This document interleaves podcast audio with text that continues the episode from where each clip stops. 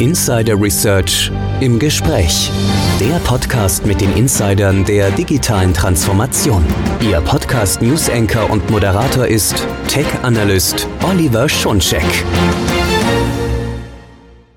Hallo und herzlich willkommen zu unserer neuen Ausgabe von Insider Research im Gespräch, der Podcast mit den Insidern der digitalen Transformation.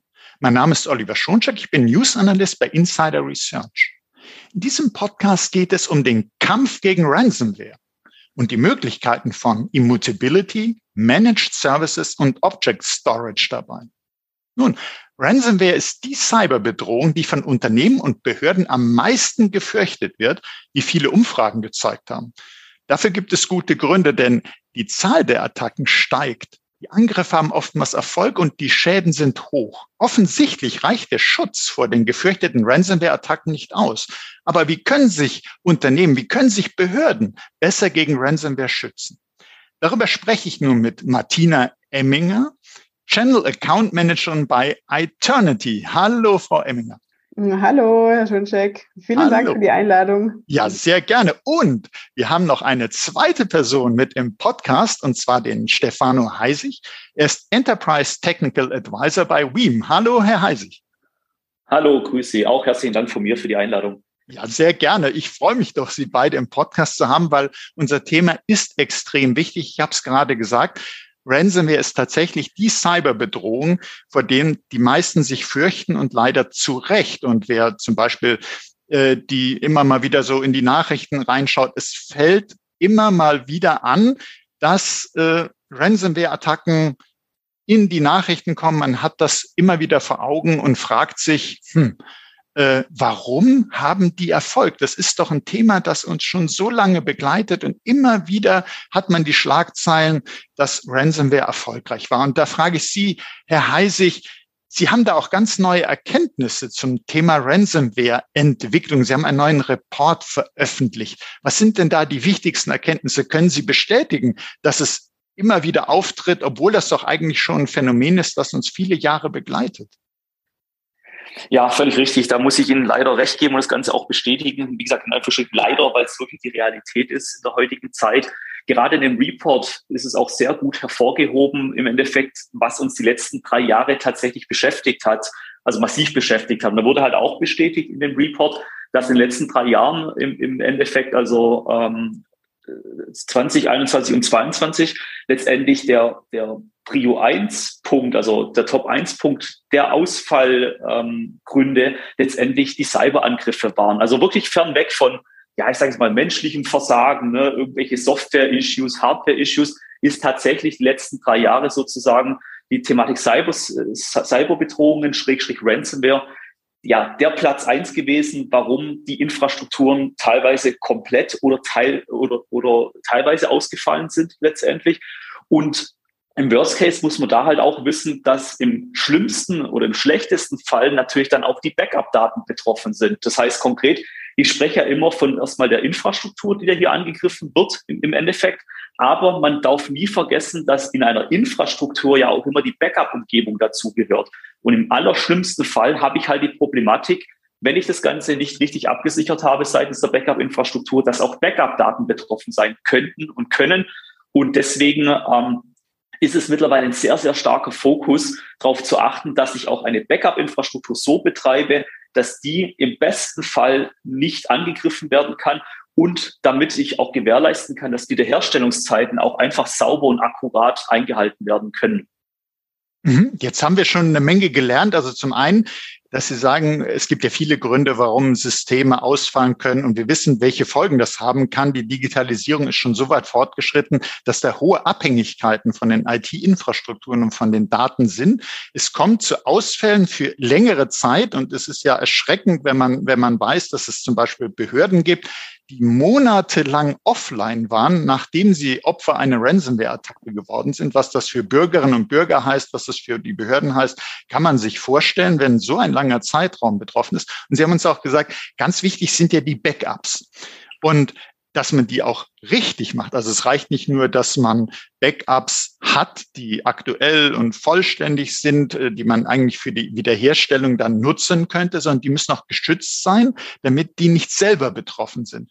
Und jetzt hört man ja nicht nur viel über Ransomware, sondern man bekommt eigentlich auch einiges an Empfehlungen. Sagen wir mal, das Bundesamt für Sicherheit der Informationstechnik, BSI, die sagen auch schon lange, bitte denkt dran, Backups sind wichtig. Die, das müsst ihr haben als Schutz vor Ransomware. Aber Herr Heisig, man fragt sich dann, warum haben denn diese Ransomware-Attacken trotzdem den Erfolg? Woran mangelt es denn, dass, äh, dass Ransomware weiterhin erfolgreich ist? Machen die Leute keine Backups? Machen die Leute die äh, Backups nicht richtig? Was würden Sie sagen? Ja, also was ich immer wieder mal feststelle äh, bei äh, vielen Unternehmen ist im Prinzip natürlich ganz klar der Fachkräftemangel. Den haben wir jetzt äh, in der IT natürlich auch sehr massiv, natürlich auch in vielen anderen Branchen letztendlich. Aber man muss äh, immer wissen, dass im Prinzip das klassische Backup die letzten Jahre sozusagen immer ein anderes Thema war. Ja, also die Cyberbedrohung gab es früher schon tatsächlich. Ja, also wie gesagt schon schon seit Jahren, seit zig Jahren letztendlich. Aber diese massive Bedrohung, dass ich teilweise gar nicht mehr mitbekomme, dass sich irgendjemand bei mir eingeschleust hat, das hat natürlich sehr massiv zugenommen letztendlich. Und ähm, bleiben wir nochmal beim Thema Fachkräftemangel. Was da natürlich immer das Thema ist, die Unternehmen sind da in Anführungsstrichen auch ein bisschen überfordert, weil natürlich auch die Digitalisierung sehr stark voranschreitet. Also ich habe ja nicht nur als Unternehmen das Thema Backup auf dem Schirm, sondern es gibt ja viele andere äh, Dinge, IoT, äh, Kubernetes, äh, Online-Shop-Plattformen und so weiter. Und das heißt, ich muss ja schauen, dass ich als Unternehmen sozusagen sehr breit aufgestellt bin und mit dem Know-how auch letztendlich haushalten muss. Und da stelle ich halt immer wieder mal fest, ähm, dass es da noch gewisse Lücken gibt. Und da sind wir natürlich auch am Start. Ne? Das heißt, wir müssen da auch schauen, letztendlich aus der Backup-Software-Beratung heraus, dass wir sagen, okay, lieber Kunde, wir haben Möglichkeiten, dir dieses Thema abzunehmen. Wir haben da wirklich Funktionalitäten in der Partnerschaft, jetzt mit der Eternity zum Beispiel, wirklich Backup-Konzepte umzusetzen, die gewährleisten können, dass Backup-Daten tatsächlich im Worst Case nicht veränderbar sind letztendlich. Und ein wesentlicher Punkt ist natürlich auch das Thema Wiederherstellungszeiten, weil ich meine, Backup wegschreiben auf dem Backup-Tage ist jetzt auch keine Raketenwissenschaft mehr. Ne? Das, das, ist, wie gesagt, Daily Business sozusagen. Aber worauf es ankommt, ist letztendlich tatsächlich, wie schnell bin ich denn nach einem Angriff tatsächlich wieder online? Ja, und da kommt es immer darauf an, für welches Backup-Target entscheide ich mich hier letztendlich. Für wie viele Tage möchte ich denn zum Beispiel meine Backup-Daten immutable, also nicht veränderbar setzen letztendlich, weil ähm, im Umkehrschluss ist es ja meistens so, wenn eine Attacke stattfindet, möchte ich ja wirklich zeitnahe Daten haben, die ich wieder recovern kann. Und was man da auch noch ganz klar wissen muss oder kommunizieren kann, ist, dass ich im Prinzip bei einem Angriff letztendlich meistens nicht von einem simplen Backup und Restore spreche, sondern eher schon im Bereich Disaster Recovery Konzepte. Und da haben wir natürlich auch Lösungen letztendlich äh, entwickelt, um den Kunden bestmöglich für einen Befall von, sag ich mal, einer kleinen Landschaft äh, zu helfen oder dann auch im Worst Case, wenn ich wirklich eine sehr, sehr große Infrastruktur habe, auch im Bereich eines Disaster Recoveries. Da sprechen wir ja nicht nur von Ransomware oder Cyberangriffen, sondern natürlich auch, ja, ich sage jetzt mal von Hochwassern, Stromausfällen oder sonstige äh, Themen, die jetzt hier auf die Physik wirken letztendlich. Mhm. Also Sie haben uns gesagt, dass äh, ein, ein großes Thema ist hier also der Fachkräftemangel, weil man braucht schon äh, eine Expertise. Das hört sich so einfach an, Backup machen, aber da steckt natürlich einiges dahinter. Man muss also seine Backup-Ziele kennen, man muss wissen für die Wiederherstellung, was sind die Prioritäten, in welche Reihenfolge äh, stelle ich wieder her, wie sind die Abhängigkeiten zwischen den Systemen. Und es geht einfach nicht nur darum, vielleicht eine Datensicherung wieder einzuspielen, sondern es geht, äh, sagten Sie auch gerade, Disaster Recovery. Man muss also aus so einer Katastrophe, aus einem IT-Notfall heraus wieder in den Betrieb kommen. Und das ist natürlich nicht ganz einfach, sondern eine ganz große, äh, riesige Aufgabe und das dann noch in diesem Ernstfall, wo, wo einfach die Gefahr ist, dass Chaos austritt, auftritt, dass man, äh, wenn man sich nicht vorbereitet hat. Das heißt, Fachkräftemangel, auch äh, deshalb, Sie sagten ja, Digitalisierung ist weit vorangeschritten. Äh, man beschäftigt sich natürlich als Unternehmen dann erstmal vordringlich mit den ja, Dingen, die Umsatz bringen, wo man sagt, da müssen wir jetzt unser, äh, unseren Einkaufsprozess vielleicht weiter optimieren und denkt dann vielleicht weniger an das Thema Datensicherung, an Backup Recovery, äh, weil es zeigt sich auch das in Umfragen, aber auch die Erfahrung, äh, so aus Praxisfällen, dass man erst dann erkennt, dass man da nicht genug gemacht hat, wenn der Notfall da ist. Also viele Unternehmen werden leider erst dann wach. Und genau deshalb sprechen wir auch heute nochmal darüber, dass wir sagen, man muss sich da eben vorbereiten. Und Herr Heisig, ja, äh, vorbereiten bedeutet ja eben auch, dass man äh, einerseits, wie sagt, man muss die Backup-Ziele kennen, man muss so ein Backup-Konzept haben, man muss die Wiederherstellung im Griff haben. Gibt es auch Punkte, wo man sagen kann, was jetzt neben Fachkräftemangel äh, auch fehlt im Bereich Technik? Gibt es da was im Bereich Technik, wo die Unternehmen vielleicht noch nicht so genug draufschauen? Ja, also was mir auch immer wieder tatsächlich auffällt, ist das Thema Backup-Verifizierung. Also wie schon erwähnt, ist es kein Geheimnis, dass man Backup machen kann, sozusagen als Softwarehersteller. Wie gesagt, das ist, das ist Daily Business.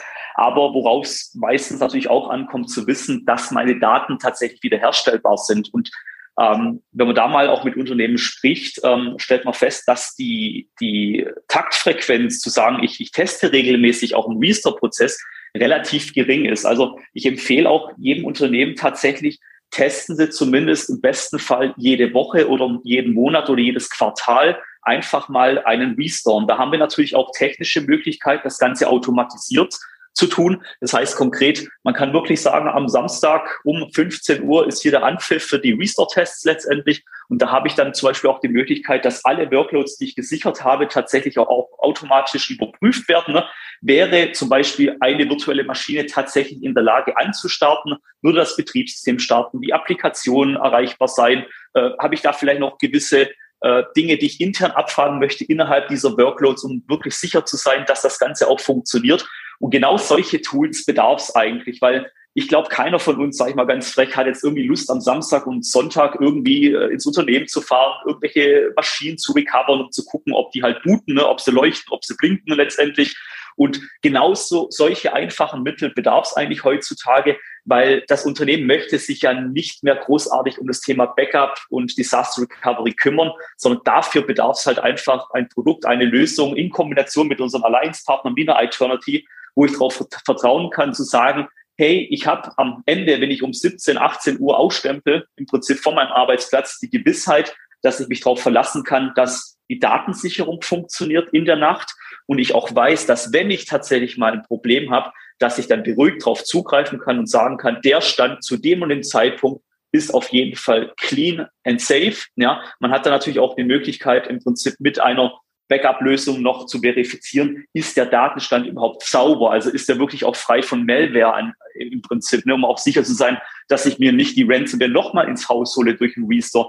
Genau solche Lösungen in Kombination mit unseren Alliance-Partnern gibt den Kunden oder dem Unternehmen im Prinzip einfach die Möglichkeit, beruhigter zu schlafen und auch sagen zu können, okay, ich habe hier auch ein, ein, ein Set aus Software und Hardware, wo ich weiß, da ist auch ein Stempel dahinter. Beides harmoniert sehr gut, beides ist offiziell supported und auch soweit abgenommen und geprüft.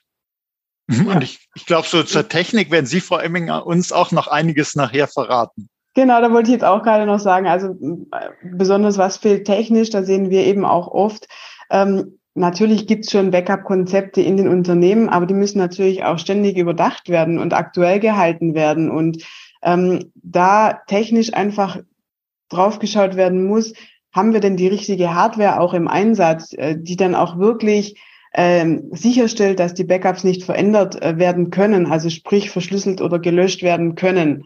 Und ich denke, das ist auch nochmal ein ganz, ganz wichtiges Thema, wo man einfach auch ständig up-to-date bleiben muss. Mhm. Absolut. Und wir, wir sehen jetzt also das scheinbar einfache Thema und äh, äh Backup-Datensicherung, was so zu den äh, elementaren Aufgaben eigentlich in der IT gehört. Da sind viele Facetten, die es zu beachten gilt. Und wir haben über organisatorische Themen gesprochen, also auch über das Thema äh, Backup-Konzept. Wir haben gesprochen über den Fachkräftemangel. Wir haben gesehen, äh, es sollte eine Softwarelösung, die richtige Hardware geben. Es sollte möglichst viel automatisch äh, funktionieren, auch getestet werden können. Ähm, Herr Heisig, nochmal äh, damit wir die auch so die Begrifflichkeiten äh, klar haben. Wir haben gerade schon noch mal von der Frau Emminger gehört, äh, dass die, das Backup, das darf nicht verändert und gelöscht werden können. So Begriffe wie Immutability, können Sie uns da vielleicht was zu sagen? Und man hört ja auch ganz oft, denken Sie beim Backup dran äh, an einen Air Gap. Also solche mhm. Begriffe hat man vielleicht schon mal gehört, aber es ist ganz wichtig, dass man genau weiß, was verbirgt sich dahinter, um das dann bei sich selber so umsetzen zu können. Ja, klar, sehr gerne. Ja, Immutability ist relativ einfach zu erklären. Das ist im Endeffekt die Möglichkeit, Backup-Daten oder Daten an sich letztendlich vor einer Löschung zu schützen. Das heißt konkret, ähm, aus der Backup-Sicht zum Beispiel ganz einfach erklärt zu sagen, okay, ich nehme jetzt mal als Beispiel 30 Tage Immutable-Schutz letztendlich. Und das bedeutet dann in, in dem Fall, dass die Backup-Daten oder die Daten, die drauf geschrieben worden sind, für die nächsten 30 Tage sozusagen nicht gelöscht oder verändert werden können. Und das bietet natürlich gerade jetzt hier mit der Ransomware-Thematik einen sehr guten Schutz zu sagen, okay, ich habe die Gewissheit, dass zumindest für diese 30 Tage die Daten nicht äh, veränderbar, schrägstrich löschbar sind. Und da additional gibt es noch äh, das Stichwort Airgap, wie Sie es richtig wiedergegeben haben. Das ist dann die Möglichkeit, im Prinzip äh, einen Offline- oder Schnittstellenbruch zu generieren, letztendlich zu sagen, okay, ich habe im Prinzip die Daten auch wirklich raus aus meiner heiß, heißen Zone, also sind wirklich airgapped, also wirklich getrennt sozusagen von meiner Produktion. Da ist zum Beispiel auch das S3-Protokoll so ein Thema letztendlich oder dann so ganz klassisch, was man natürlich auch noch kennt, das Thema Tape als Beispiel um wirklich zu sagen, okay, ich habe die Daten wirklich raus aus der heißen Zone, raus aus dem Hotspot letztendlich, damit ich hier den bestmöglichen Schutz gewährleisten kann. Also relativ einfach erklärt, hoffentlich. Absolut. Also ich stelle es mir jetzt gerade so vor, AirGap sozusagen, das isoliert äh, meine Backups, mhm. insbesondere, dass keiner von übers Internet oder so äh, darauf genau. zugreifen kann. Und die Verbindung wird nur dann aufgenommen, wirklich für den Moment für die für diese kurze Zeit, wo ich noch mal was äh, sichern muss und dann wird es äh, wieder äh, getrennt von den anderen Systemen und dieses Immutability stelle ich mir so vor, das schützt sogar davor, nicht nur, dass keiner von außen, sondern dass überhaupt keiner was machen kann. Also es würde also kein nichts löschen, verändern kann. Es würde auch nichts bringen, wenn ich äh, eine Administratorin, einen Administrator irgendwie über eine Social Engineering dazu kriege, Passwörter zu verraten, selbst die können in den definierten Tagen da auch nichts äh, gewollt, ungewollt anstellen. Die Daten sind einfach geschützt. Genau, wenn ich es richtig umsetze, tatsächlich haben Sie vollkommen recht. Genau, das ist Fakt, mhm. ja. Ist richtig. Okay, super. Hat auch noch den Hintergrund vielleicht noch ganz kurz abschließend dazu, ähm, dass natürlich auch ein Unternehmen immer prüfen sollte, dass die Daten primär nicht auf demselben Campus, auf derselben Location unterwegs sind. Also ganz klassisches, blödes Beispiel, äh, Feuer, Brand. Ne? Also natürlich mhm. sehr, sehr suboptimal, wenn jetzt, sage ich mal, ein Brand ausbricht im Rechenzentrum und das Unternehmen stellt halt, stellt halt quasi fest, ups, äh, jetzt sind halt auch die Backup-Daten verschwunden. Ne? Und das ist natürlich auch Ziele, äh, zu sagen, ich nutze diese 3211110-Regel letztendlich, ähm, zu sagen, ich habe immer noch eine Offsite-Copy, also deswegen auch die 1 in dieser 32110-Regel letztendlich, um die Daten auch raus aus der Location zu haben. Ich weiß nicht, 50, 100, 300 Kilometer entfernt, um sagen zu können, wenn ich mal ein Desaster habe, was auch immer, ist ja völlig egal, ne, pauschal gesagt, dass die Daten zumindest mal raus aus der Lokation sind. Und da bieten ja gerade so S3-Integration, Tape-Integration letztendlich auch Möglichkeiten, diese Systeme halt nicht am Campus betreiben zu lassen, sondern halt wirklich ein paar Kilometer entfernt letztendlich. Und, und ich glaube, das ist jetzt auch nochmal ganz wichtig, dass Sie das herausgestellt haben, weil Sie sagten ja eingangs, dass in dem neuen Beam-Report auch äh, festgestellt wurde, dass die Cyberbedrohungen sind wirklich das Dominierende, was dazu führt, dass äh, Daten verloren gehen, Daten nicht mehr zugänglich sind. Aber wir dürfen nicht vergessen, so, so schlimm Ransomware-Attacken sind, es gibt auch noch andere Katastrophen, die dazu führen können, dass ein Backup nicht mehr erreichbar ist. Sie haben gerade zum Beispiel gesagt, Feuer. Also der klassische, die klassische Katastrophenvorsorge, der, dass man auch überlegt, dass man das vielleicht nicht äh, im Keller alles aufbewahrt, äh, wo dann das Hochwasser reinkommt. Also auch diese Dinge muss man man eben bei seinem Backup-Konzept, bei der Notfallvorsorge mit berücksichtigen. Und Frau Emminger, jetzt meine Frage an Sie, äh, dass wir das nochmal ein bisschen technisch äh, beleuchten. Wir haben gerade gehört, äh, Immutability Airgap, was das ist. Wie, wie kann man das denn technisch erreichen? Wie, wie funktioniert das? Können Sie uns da noch ein bisschen was zu erläutern? Ja, auf jeden Fall, natürlich gerne. Äh, genau, also welche Optionen gibt es für Immutability? Also gerade im Backup-Bereich hat der gerade der Stefan schon schon erklärt, äh, ist Immutability mittlerweile eben ein, ein, ein Standard, ähm, der dann eben auch über S3 mit Object Log erreicht wird.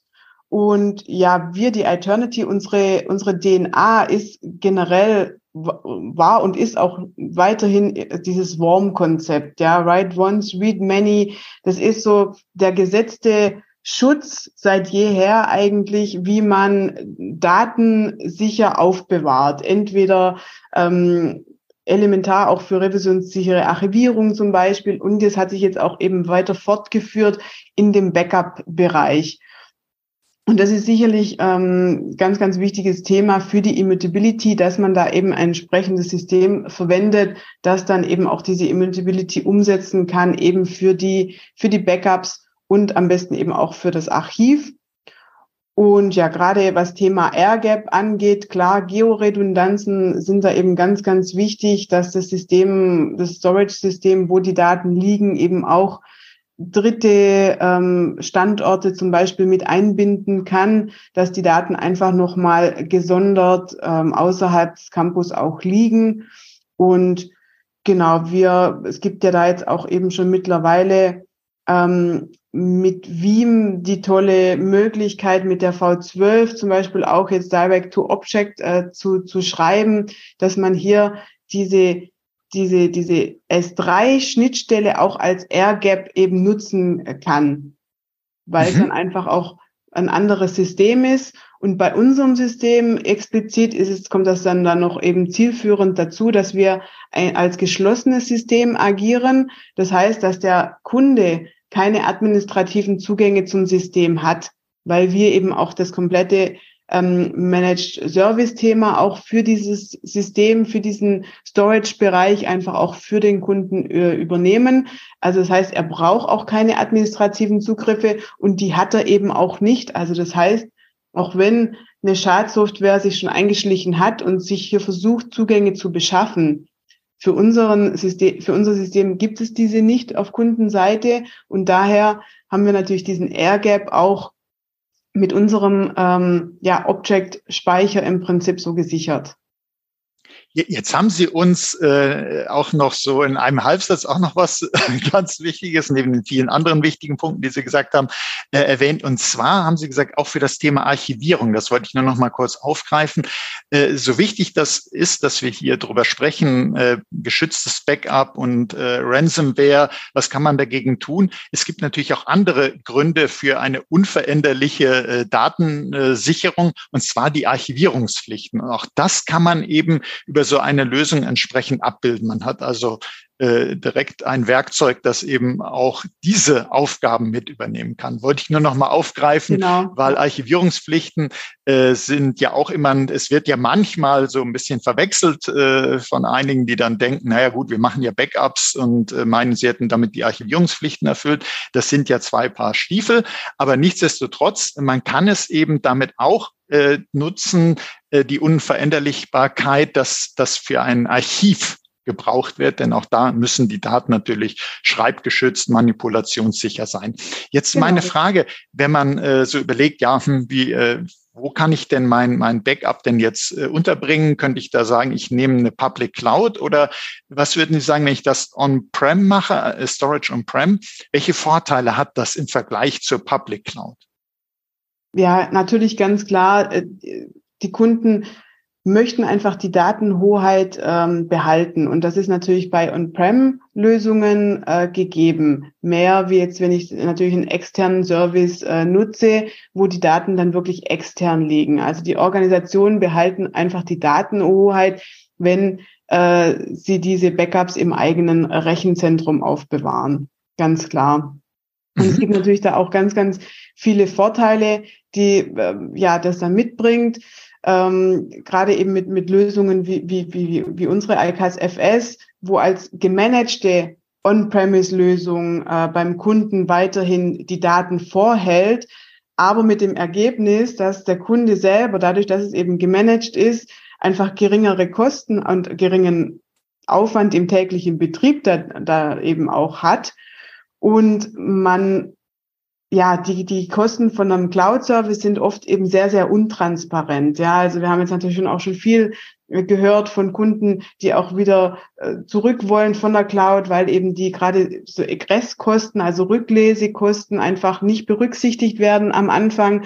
und nicht so transparent sind. Und wenn man dann wirklich auch Wiederherstellungen aus einer Cloud machen muss, dass es dann halt einfach sehr, sehr, sehr teuer äh, werden kann, ja. Und dann diese initialen Kosteneinsparungen, die man eigentlich erwartet, gar nicht mehr so unbedingt gegeben sind.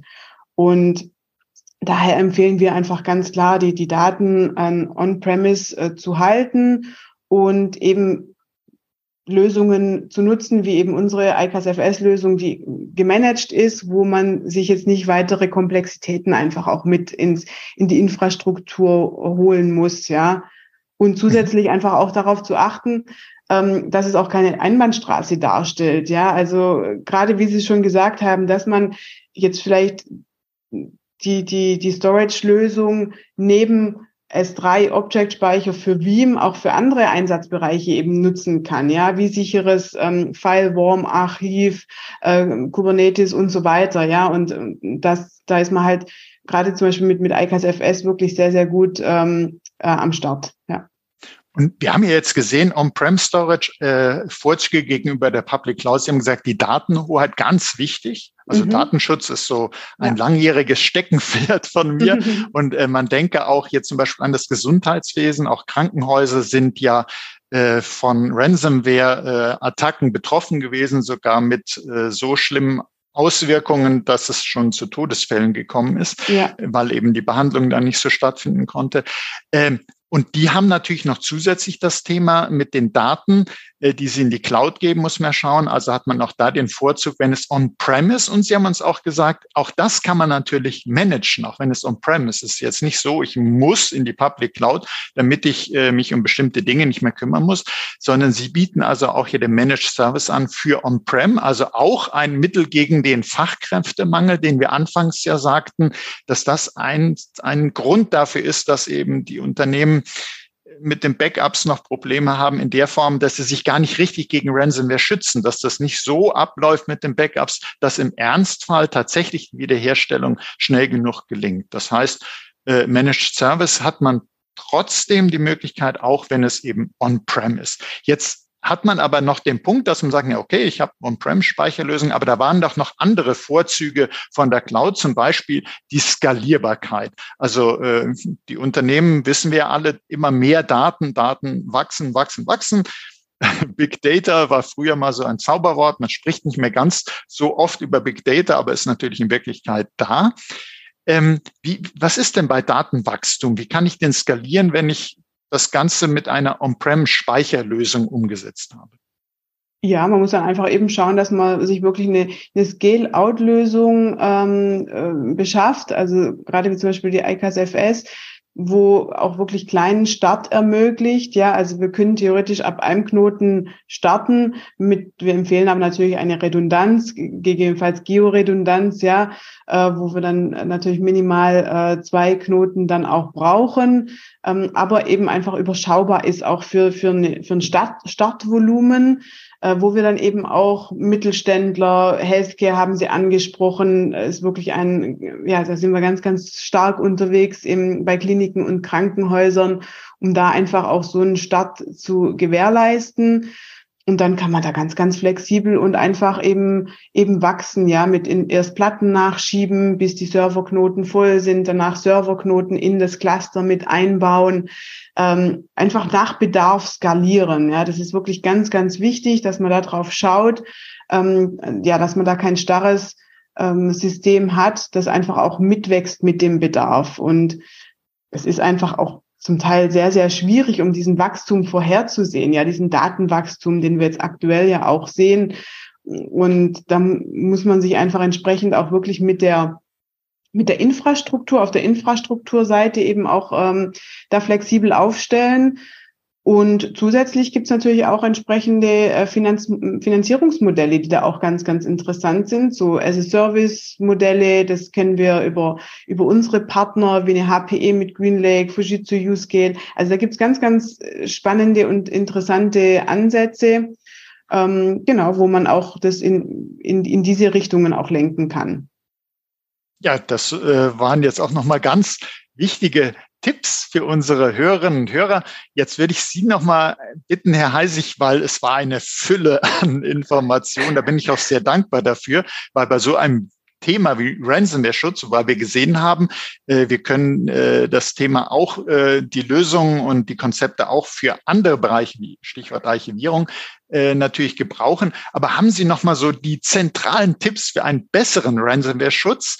Also wie eine Zusammenfassung für unsere Hörerinnen und Hörer, denn viele versuchen sich ja schon gegen Ransomware zu schützen, aber es sollte eben noch besser werden. Also es muss einfach alles funktionieren was man daran sieht, klappt die Wiederherstellung, die schnelle Inbetriebnahme wieder oder nicht. Und nur dann kann ich sagen, mein Ransomware-Schutz hat auch funktioniert. Was haben Sie da für Tipps noch?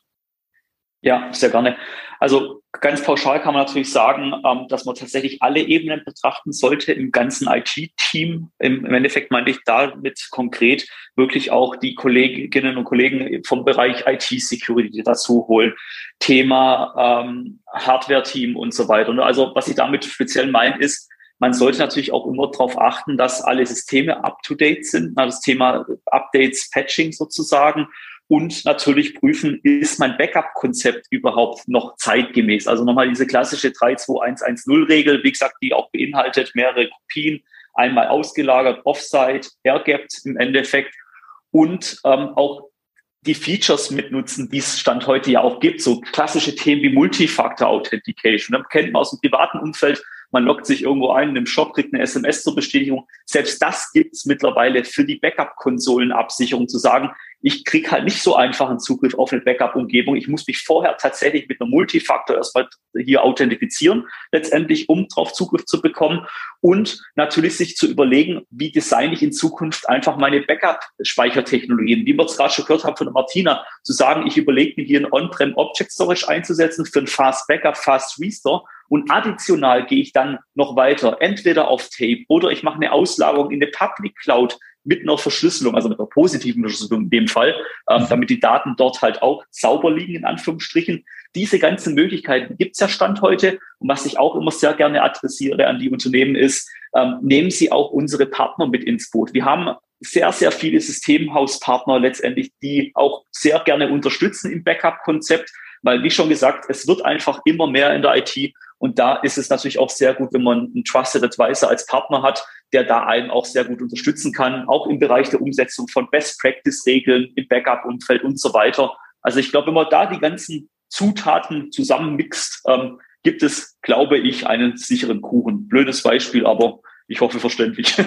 Absolut verständlich. Und ich möchte Ihnen beiden ganz herzlich danken dafür, dass Sie uns haben an Ihrer Expertise teilhaben lassen. Und wir sehen ja, wie wichtig das ist, dass man sich da noch weiter aufschlaut, wie man sich gegen Ransomware schützen kann. Und es gibt auch äh, zu dieser Podcast-Folge natürlich Show Notes, wo Sie äh, Links finden zu White Paper, zu Solution Brief, wo Sie das nochmal nachlesen können. Und ich bin mir sicher, äh, unsere beiden Podcast-Gäste stehen Ihnen auch zur Verfügung, wenn Sie Fragen haben, dass Sie sich mit Ihnen vernetzen, dass Sie sich bei Ihnen melden. Und deshalb nochmal ganz herzlichen Dank, Frau Emminger und Herr Heisig, dass Sie uns haben teilhaben lassen daran, wie man denn äh, sich noch besser gegen diese gefährliche Ransomware schützen kann. Und auch Ihnen, liebe Hörerinnen, liebe Hörer, möchte ich herzlich danken für Ihr Interesse, dass Sie gesagt haben, Ransomware, das Thema, damit habe ich mich vielleicht schon mal beschäftigt und ich glaubte mich auch geschützt. Zum Glück war ich noch nicht betroffen, aber wenn es passieren sollte, sollte ich auch richtig aufgestellt sein. Und da haben Sie jetzt jede Menge Tipps in dieser Folge bekommen. Und äh, wenn Ihnen das so gut gefallen hat wie mir, seien Sie auch das nächste Mal dabei, wenn es heißt Insider Research im Gespräch, der Podcast mit den Insidern der digitalen Transformation. Teilen Sie diese Folge doch in den sozialen Netzwerken, abonnieren Sie unseren Podcast. Sie finden uns auf allen führenden Podcast-Plattformen. Das war Oliver Schoncheck von Insider Research im Gespräch mit Martina Emminger von iEternity und mit Stefano Heisig von Weem. Herzlichen Dank nochmals an Sie beide. Herzlichen ja. Dank zurück. Danke auch von mir.